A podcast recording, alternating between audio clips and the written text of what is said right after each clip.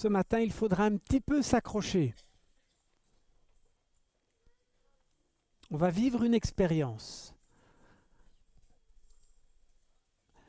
Et je vais demander à Tania de venir pour nous lire le texte qui va servir de base euh, à la prédication. Voilà, accrochez vos, vos ceintures.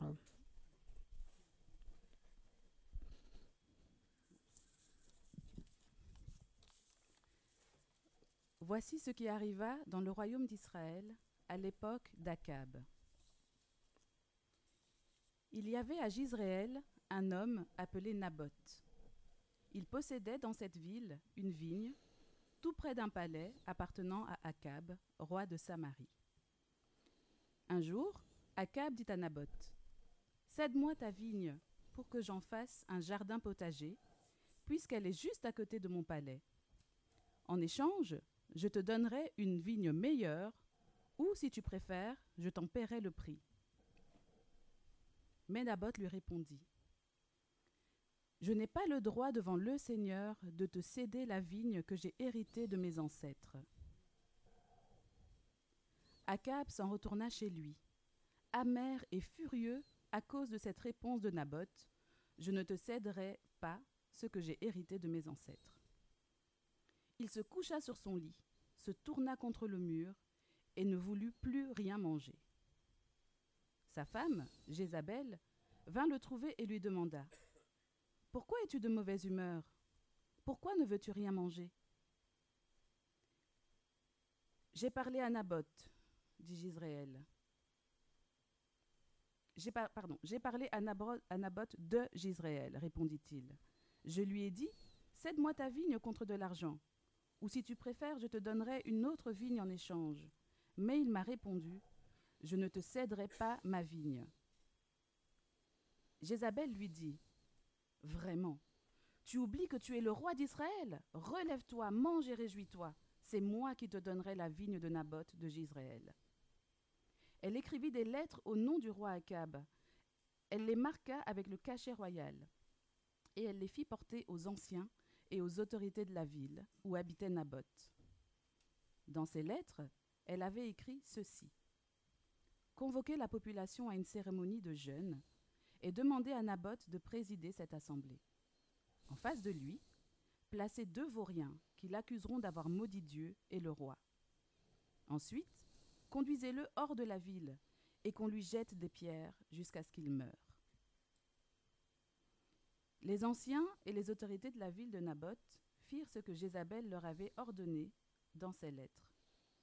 Ils convoquèrent la population à une cérémonie de jeûne et ils demandèrent à Naboth de présider cette assemblée.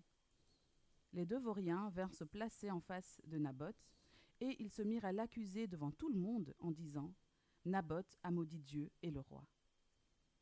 On le conduisit hors de la ville et on lui jeta des pierres jusqu'à ce qu'il meure. On envoya un messager informer Jézabel que Naboth avait été exécuté et qu'il était mort.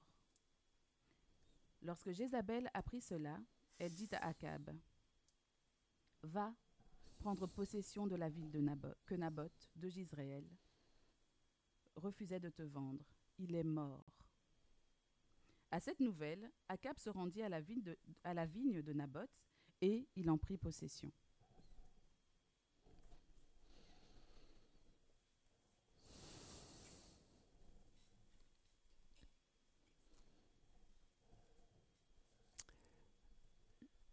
On est en colère. On fulmine Naboth le juste. Voilà qu'il est mis à mort au nom même de Dieu, avec un faux procès, mis à mort pour quelque chose qu'il n'a pas fait. Naboth est mort. On ne peut plus faire marche arrière. Il était certainement un époux, un père, un oncle, un ami. Naboth est mort. Mes chers frères et sœurs, c'est toujours la même histoire. Aujourd'hui encore, des justes sont victimes de la malhonnêteté, de la cupidité d'autres et souvent de puissants. Ces puissants qui vivent dans leur bulle et qui en veulent toujours plus, avides de plus de pouvoir et de richesse. Toujours plus. Prêts parfois à tout pour arriver à leur fin, jusqu'à maltraiter et à spolier les plus faibles, jusqu'à les utiliser ou les écraser au mépris de leur vie.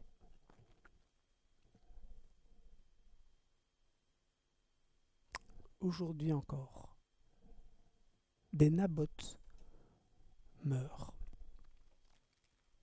On est en colère, on crie à la justice, peut-être à la vengeance. On lit ce récit, on l'écoute en tout cas comme on espérerait regarder un film. Vous vous souvenez peut-être Braveheart. Et puis à la fin du film, quand quand même un peu de justice est faite, il y a comme un apaisement. Ou comme Gladiator, pour ceux qui ont vu ces films qui sont euh, des films de justice. Qu'enfin quelqu'un se lève pour rendre justice. Qui va rendre justice? Qui va mettre les puissants à terre? Voilà une des questions qui traversent toutes les Écritures. Qui va mettre les puissants à terre? L'histoire, l'histoire de l'humanité est jonchée de toutes ces histoires anonymes oubliées. Mais le sont-elles vraiment? Parmi les premiers versets de, la Bible, dans la Genèse, il, il est dit que le sang des justes crie jusqu'à Dieu. Vous vous souvenez, le sang d'Abel? Parce que l'appel de Dieu à Caïn résonne encore. Où est ton frère Abel? Et Caïn de répondre, je ne sais pas, suis-je le gardien de mon frère? Mais Dieu dit, Qu'as-tu fait? Qu'as-tu fait? La voix du sang de ton frère crie de la terre jusqu'à moi. Ce sang qui crie justice, ce sang qui crie vengeance, comme aujourd'hui encore. L'histoire nous laisse avec une fracture béante qui ne cesse de saigner. Et une colère sourde murmure au fond des peuples, au fond de tous ceux qui ont eu la vie brisée, qui ont été victimes de ces injustices. Bon, restons calmes et voyons comment on peut cheminer avec cela dans toutes les Écritures. D'accord On va aller jusqu'à la Sainte Sainte. Vous allez voir, il y aura plusieurs lectures, mais on essaie de, de garder un peu cela à l'esprit. Alors, on se replonge dans le livre des rois, hein, duquel est issue cette histoire, et on découvre que le peuple euh, de Dieu, le peuple des Israélites, est installé en terre promise et a souhaité avoir un roi comme ses voisins pour se sentir fort. Mais par son infidélité à Dieu, l'unité du peuple d'Israël est rompue. Hein, vous vous rappelez avec ces deux royaumes qui vont voir le, jour, le jour pardon, avec Juda et Israël au nord.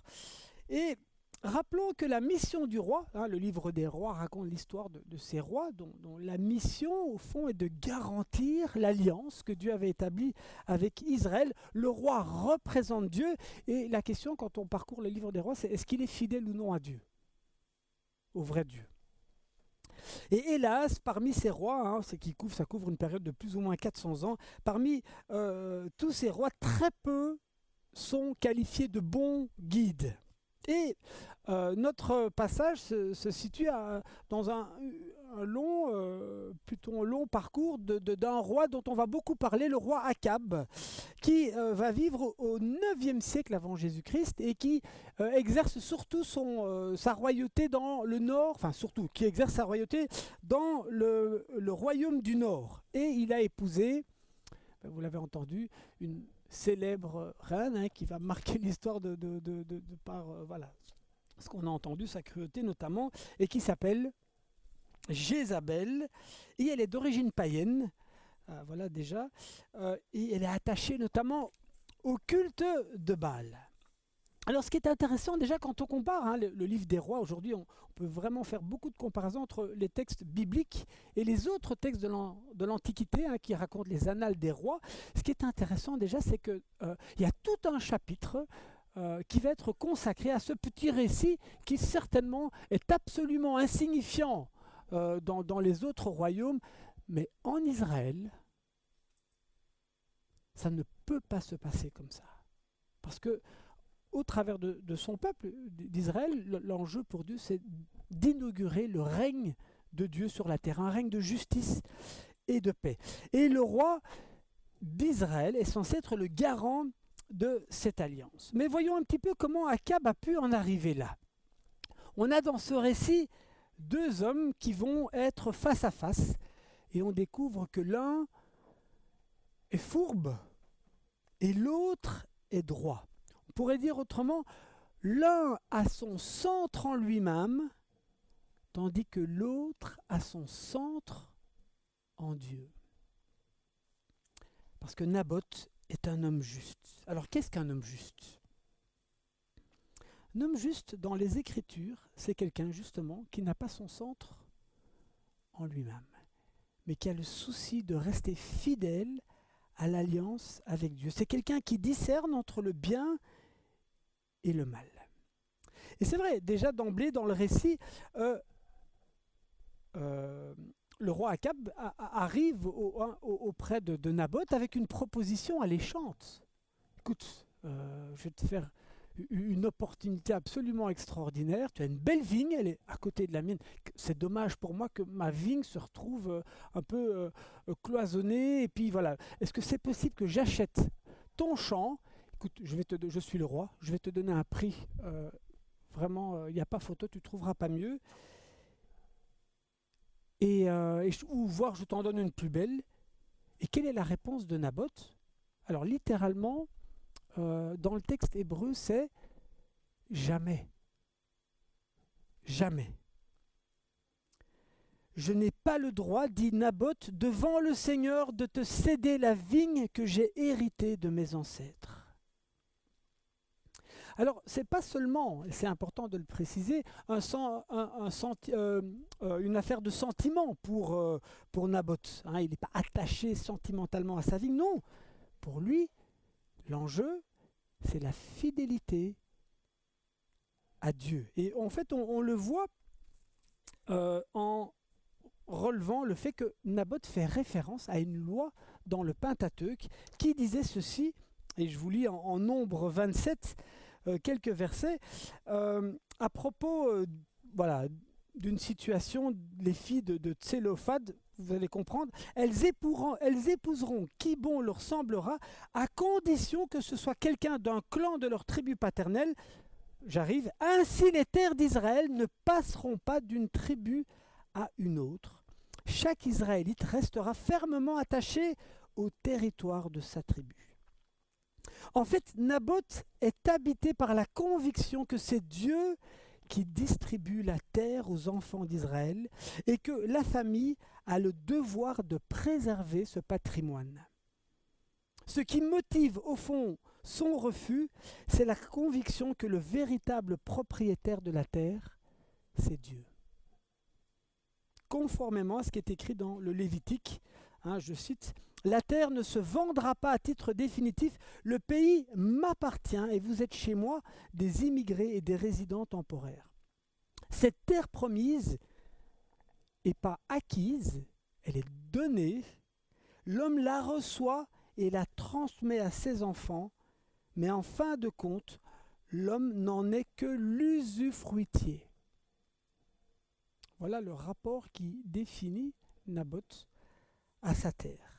Voilà ce que signifie avoir son centre en Dieu.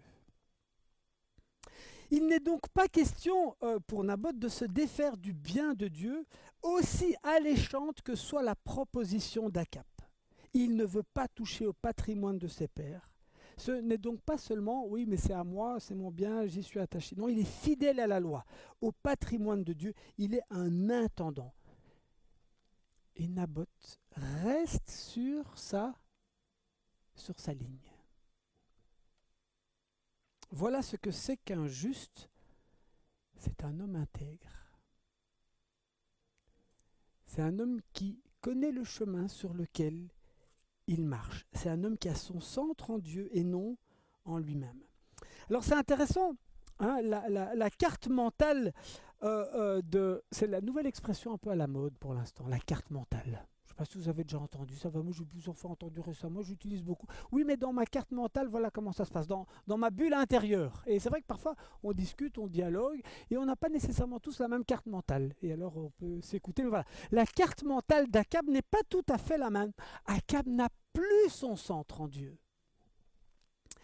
Il est en effet, nous dit le texte, sous influence, sous l'influence de son épouse, qui est une princesse phénicienne et surtout une adoratrice du dieu Baal, qui l'a entraîné dans l'idolâtrie. Alors c'est quoi cette histoire de l'idolâtrie?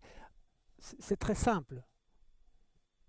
Au fond, l'idolâtrie dans les Écritures, c'est que l'idolâtrie nous désordonne. Nous désordonne à ce qui est juste. L'adoration du vrai Dieu nous ordonne à ce qui est bon et juste. Voilà pourquoi l'idolâtrie est une menace. L'idolâtrie nous décentre. En fait, l'idolâtrie nous pousse dans les bras de l'immédiateté. Vous savez, comme un petit enfant qui veut tout tout de suite. Et pour un petit enfant, c'est plutôt normal, mais il va devoir apprendre qu'on ne peut pas avoir tout tout de suite. C'est cela, euh, la maturité. Comment est-ce qu'on s'ordonne au fond? L'adoration du vrai Dieu et de la contemplation du Christ, on le verra tout à l'heure, c'est ce qui va réellement nous mettre sur une ligne qui soit humanisante. L'idolâtrie nous désordonne et nous pousse dans les bras de l'immédiateté. Une petite citation, euh, la vie, ce n'est pas un sprint. La vie, c'est un marathon.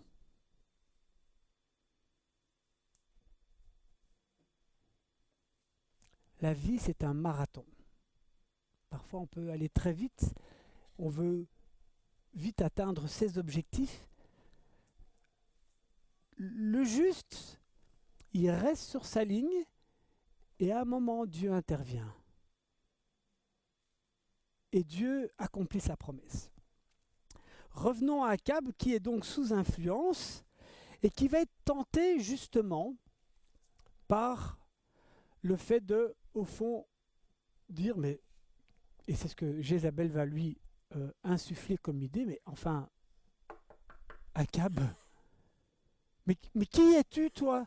Tu es le roi. Tu es le roi. Vous savez, c'est la petite voix. Dieu a-t-il réellement dit que? C'est cette même voix qui va venir résonner. Dieu a-t-il réellement dit que? Mais est-ce que tu es sûr Quand même, ce Naboth qui te défie.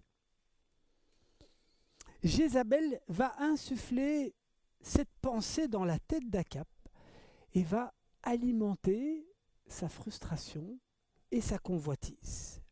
Et elle va mettre en place, on l'a entendu, un plan machiavélique. Je vais prendre les choses en main, laisse-moi faire. Et Akab va se laisser conduire. Je l'ai dit, le juste, dans sa carte mentale, il a son centre en Dieu. Et c'est ça qui lui permet de garder son cap. Pour nous chrétiens, bien sûr, quand on dit Dieu, c'est le Dieu révélé en Jésus-Christ. Akab a son centre en lui-même et il va se laisser emporter par le désir de sa convoitise.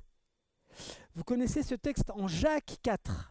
Vous convoitez quelque chose et vous ne pouvez pas l'avoir. Alors vous êtes prêt à tuer. Vous avez envie de quelque chose et vous ne pouvez pas l'obtenir. Alors vous vous lancez dans des querelles et des guerres. Vous savez que c'est un interdit dans les dix commandements, qui sont des paroles extrêmement fortes, au, pour, au fond, toujours mettre une limite à notre avidité, notre soif de pouvoir. Et il y a cette phrase que vous connaissez, tu ne convoiteras pas. C'est vraiment une ligne qui peut nous aider à ce que notre cœur reste ordonné. La limite, elle nous protège. Et le Seigneur met une limite à notre soif parfois de pouvoir, de vouloir posséder euh, jusqu'à non plus euh, pouvoir, euh, voilà, la limite. La limite et le manque. apprivoiser le manque. Découvrir que le manque peut être l'occasion d'approfondir sa relation avec Dieu. Voyez le psaume, Seigneur, quand bien même eux, ils ont du, du froment, ils ont du vin en abondance, la joie que tu peux déposer dans mon cœur sera plus profonde et plus belle que tous les biens, que toutes les richesses. Vous voyez, la méditation des psaumes, le juste qui médite les psaumes. Voilà la différence entre Naboth et Akab. L'un est dans la duplicité, l'autre est dans l'intégrité. L'un veut posséder, l'autre veut rester intègre. Le secret du juste, c'est l'intégrité, la fidélité. Quelqu'un m'a fait, il y a deux, trois semaines, c'était très joli, ces petites phrases parfois qui circulent, bon, m'a dit Luc, euh, une nuance à faire entre l'intégrité et la perfection. Être parfait, Naboth ne l'était pas. Personne ne l'est. Tout le monde faute. Quelle est la différence entre l'intégrité et la perfection? Mais l'homme intègre ou la femme intègre, c'est celui ou celle quand il dérape, il s'en rend compte et il revient à son, à son bon alignement. Voilà l'homme intègre, qui a le souci de rester dans la bonne ligne. Et vous connaissez la suite de l'histoire, on l'a entendu, la reine va accomplir sa destinée, enfin elle va faire ce qu'elle a promis et elle va veiller à ce que Nab euh, Akab puisse avoir la vigne. Et Naboth est tué. Est-ce que l'histoire va s'arrêter là? Dans les Écritures, il y a des personnes qui ont une mission bien spéciale et c'est ce qu'on va lire maintenant. Tania, est-ce que tu peux revenir pour lire la suite?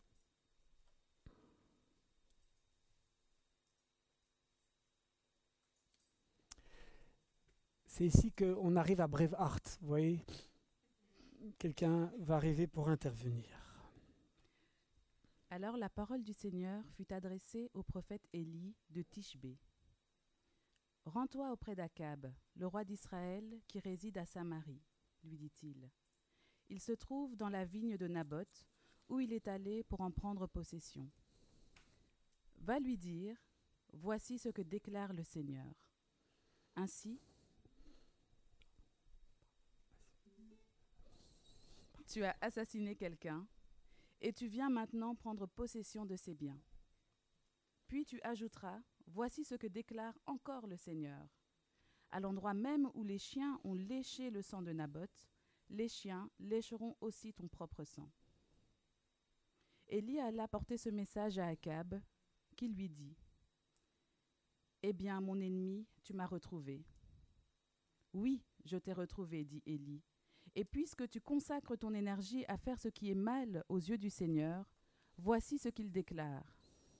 Je vais envoyer le malheur sur toi, et je, te ferai disparaître, j'exterminerai d'Israël tous les hommes de ta parenté, sans exception. Je traiterai ta famille comme j'ai traité celle de Jéroboam, fils de Nabat, et celle de Bacha, fils d'Aya, parce que tu m'as grandement offensé, et que tu as poussé le peuple d'Israël à pécher. Et, ajouta Élie, le Seigneur a aussi parlé contre Jézabel en déclarant Les chiens dévoreront Jézabel au pied de la muraille de Gisraël. De plus, roi Akab, tout membre de ta famille qui mourra dans la ville sera dévoré par les chiens.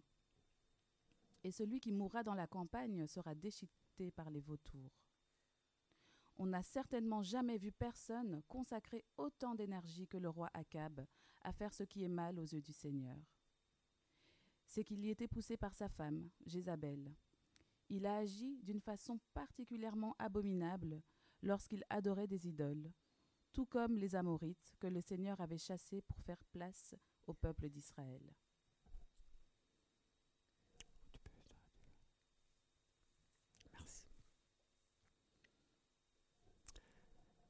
Voilà que le prophète, dont c'est la mission, c'est justement de mettre une limite à cette tentation de vouloir ressembler à tous les autres euh, dirigeants des nations autour ou, le roi euh, peut s'autoriser à faire ce qu'il veut, puisque la terre lui appartient. Vous voyez la nuance?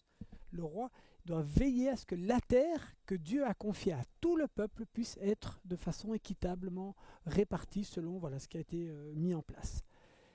Et voilà que Élie vient pour dire à Akab,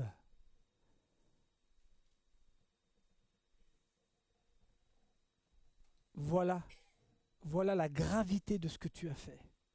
Et maintenant tu vas en payer les conséquences. Et vous avez entendu euh, tout ce que euh, Élie va, dire à, euh, à Akab. Les prophètes jouent ainsi le rôle de mettre une limite au pouvoir des rois. Leur mission est de veiller à ce qu'ils aiment le Seigneur de tout leur cœur et à se détourner des idoles, et le cas échéant à prononcer le jugement colérique de Dieu. Comment va réagir Akab? Je le lis là maintenant. Lorsque le roi Akab eut entendu le message du Seigneur, vous vous souvenez comment il va réagir? De mémoire? Ah ben, Akab va déchirer ses vêtements en portant une étoffe grossière directement sur la peau et il va jeûner. Et il va garder sur lui cette étoffe grossière même pour dormir et il marchait à pas lents. Et la parole du Seigneur va être adressée à Élie qui lui dira Regarde comme Akab, Akab s'est humilié devant moi. Dans ces conditions, je n'enverrai pas le malheur sur sa famille pendant son règne, mais pendant celui de son fils.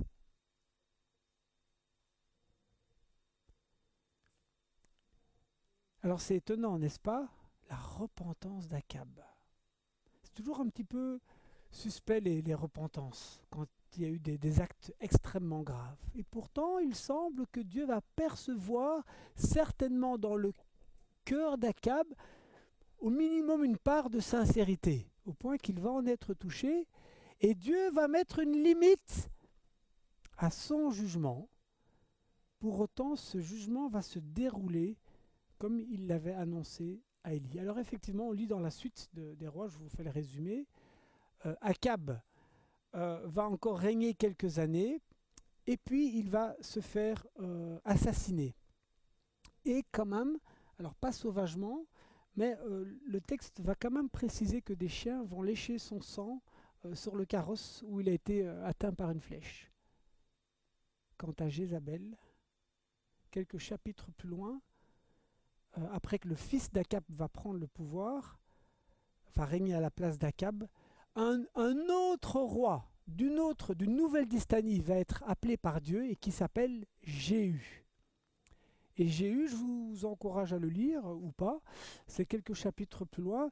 Il va faire, il va exercer le jugement de Dieu sur la famille euh, d'Akab, les, descendants d'Akab et de Jézabel, d'une façon alors là, le texte ne nous épargne absolument aucun détail, mais d'une violence absolument phénoménale. Le sang va couler, va gicler, on pourrait dire. C'est comme dans les films, quoi, quand il y a des justiciers, à chaque fois, on a cette sensation, hmm, c'est bien fait pour lui. Si ce n'est quand même que ici, c'est les, descendants qui poursuivaient dans la ligne d'Akab, mais quand même la question, elle est posée, mais au mal, à la violence, ben, doit pouvoir répondre quelque chose qui ressemble aussi à de la violence. Mais comment venir à bout du mal? Et les exégètes, hein, j'ai lu plusieurs commentaires sur le, récit de, de, Jéhu, où on se demande, mais quand même, on, est un petit peu mal à l'aise. Est-ce que Jéhu réellement, c'est l'instrument de ce que Dieu avait demandé? Et effectivement, à la fin de la, livre, de, la vie de Jéhu, on précise quand même que Jéhu n'était pas un bon roi, mais en même temps, il exécute ce que Dieu avait dit à Élie. On est un petit peu embarrassé, et souvent on est embarrassé quand on lit l'Ancien Testament. Cette violence. Comment venir à bout de cette violence? Savez, dans les Écritures et dans le psautier en particulier, on l'a dit au tout début de ce culte, que fait le juste face à la souffrance, face à la violence, face à l'injustice? Il crie à Dieu. Il prie. Il se réfugie dans la prière et il appelle à Dieu. Crier justement pour ne pas soi-même être emporté par la spirale du mal. Parfois, il y, a, des textes dans les psaumes qui sont très violents, où le psalmiste s'autorise à, souhaiter des choses pour ses ennemis, au point qu'on se dit, mais quand même, on espère que Dieu ne va pas répondre à, cette prière. Mais on peut aussi relever que le fait de le dire à Dieu, c'est pour que justement on n'ait pas soi-même à le faire et de ne pas soi-même être emporté par la spirale du mal. Mais il y a cette question qui reste, comment est-ce que Dieu va venir au bout du mal et de la violence, et de, ce cycle sans fin du mal et de la violence? On va s'apaiser sur cette question. La réponse, elle est toujours, et c'est ce qu'on va voir après cette petite pause, dans la contemplation du Christ. On va prendre quelques secondes. Alors j'avais prévu une petite pause musicale. Euh, on prend une minute ou deux et euh, on médite là-dessus. La réponse, elle est toujours dans la contemplation du Christ, dans l'écoute de sa parole. Et je vous invite à écouter ce texte en Marc au chapitre 10, où Jésus va s'adresser à ses disciples. Ils étaient en chemin pour monter à Jérusalem et Jésus allait devant eux et les disciples avaient peur. Il prit alors les douze auprès de lui et se mit à leur dire ce qui allait lui arriver. Nous montons à Jérusalem, le Fils de l'homme sera livré aux grands prêtres et aux scribes. Ceux-ci le condamneront à mort, le livreront aux non-juifs qui se moqueront de lui, lui cracheront dessus. Ils le fouetteront et ils le tueront. Mais trois jours après, il se relèvera. Je vous propose d'écouter une méditation de ce texte par un certain Philémon de Gaza, que vous connaissez peut-être, un moine anonyme du VIe siècle dont on a retrouvé le manuscrit plus ou moins récemment. Et c'est Daniel qui va nous lire euh, le commentaire de cette, euh, de cette parole. Et est-ce qu'éventuellement, Daniel, tu peux venir ici? Et voilà, peut-être y trouverons-nous la réponse à notre question. Amen. Merci. On arrive au repas la scène. On est invité à entrer dans cette contemplation. Je, reprends juste une phrase de ce que Daniel vient de lire. le mystère de la croix de Jésus, le juste par excellence. Jésus va transformer son meurtre en offrande pour retourner le mal contre lui-même en Jésus-Christ, en Jésus-Christ ressuscité, le mal, la violence disparaît. La lumière brille au-delà, au-dessus des ténèbres. Est-ce que quelqu'un a le passage de 1 Pierre 3, 8, 12 Je ne sais plus à qui je l'ai lu. Aline, écoutez ce, texte dans 1 Pierre qu'on va lire en introduction ici au, repas de la Sainte. Écoutez bien comment ce qu'on vient de dire s'applique à la nouvelle communauté des disciples de Jésus. Enfin, soyez tous en parfait accord sensible aux autres, plein d'affection fraternelle, d'une tendre bienveillance, d'humilité. Ne rendez pas mal pour mal, ni insulte pour insulte. Au contraire, bénissez, car c'est à cela que vous avez été appelés, afin d'hériter une bénédiction. Si en effet quelqu'un veut aimer la vie et voir des jours heureux, qu'il préserve sa langue du mal et ses lèvres de la ruse, qu'il s'éloigne du mal et fasse le bien, qu'ils cherchent la paix et la poursuivent, car le Seigneur a les yeux sur les justes et ses oreilles sont attentives à leurs prières. Mais la face du Seigneur est contre ceux qui font le mal. Merci Aline. Et alors 1 Pierre 3, 18 Je ne sais pas qui l'avait. C'est peut-être moi, tout simplement. Car le Christ lui-même, c'est un peu plus loin de ce que Aline vient de lire, car le Christ lui-même a souffert une fois pour toutes en rapport avec les péchés, lui juste pour des injustes, afin de vous amener à Dieu. Mis à mort quant à la chair, il a été rendu vivant quant à l'esprit. On a parlé là tout à l'heure de cette colère qui peut se réveiller quand on est face à, l'injustice, face au mal aussi auquel on peut être euh, devant le- le- lequel on peut être témoin, nous sommes invités, nous les justes, à être des justes en Jésus-Christ, qui vont être capables de rester alignés euh, voilà, dans leur relation avec Dieu. Parce que Jésus, lui, le juste par excellence, a, transformé le meurtre en offrande. Et il devient témoin de l'amour infini de Dieu. Alors euh, nous voilà devant le pain et le vin, signe de la mort et de la résurrection de Jésus, pour que en participant à ce repas, nous puissions être nous aussi euh, transfigurés ou renouvelés ou transformés sans cesse à l'image de Jésus, pour que toujours plus nous devenions euh, des témoins de sa vie nouvelle, de cette façon nouvelle de s'engager euh, dans l'histoire. Je vous invite à la prière. Seigneur notre Dieu, nous sommes émerveillés devant la victoire qu'a accomplie Jésus à la croix. La victoire sur les forces du mal, sur les forces euh, du péché. Lui qui avait tous les pouvoirs pour régler directement ses comptes, a accepté de se laisser crucifier pour que sa vie devienne une offrande, une offrande d'amour. Alors Seigneur, nous voulons avoir les yeux fixés sur Jésus sur la croix pour que nous puissions nous aussi venir lui déposer tous nos égarements, toutes nos fautes. Ta croix est, notre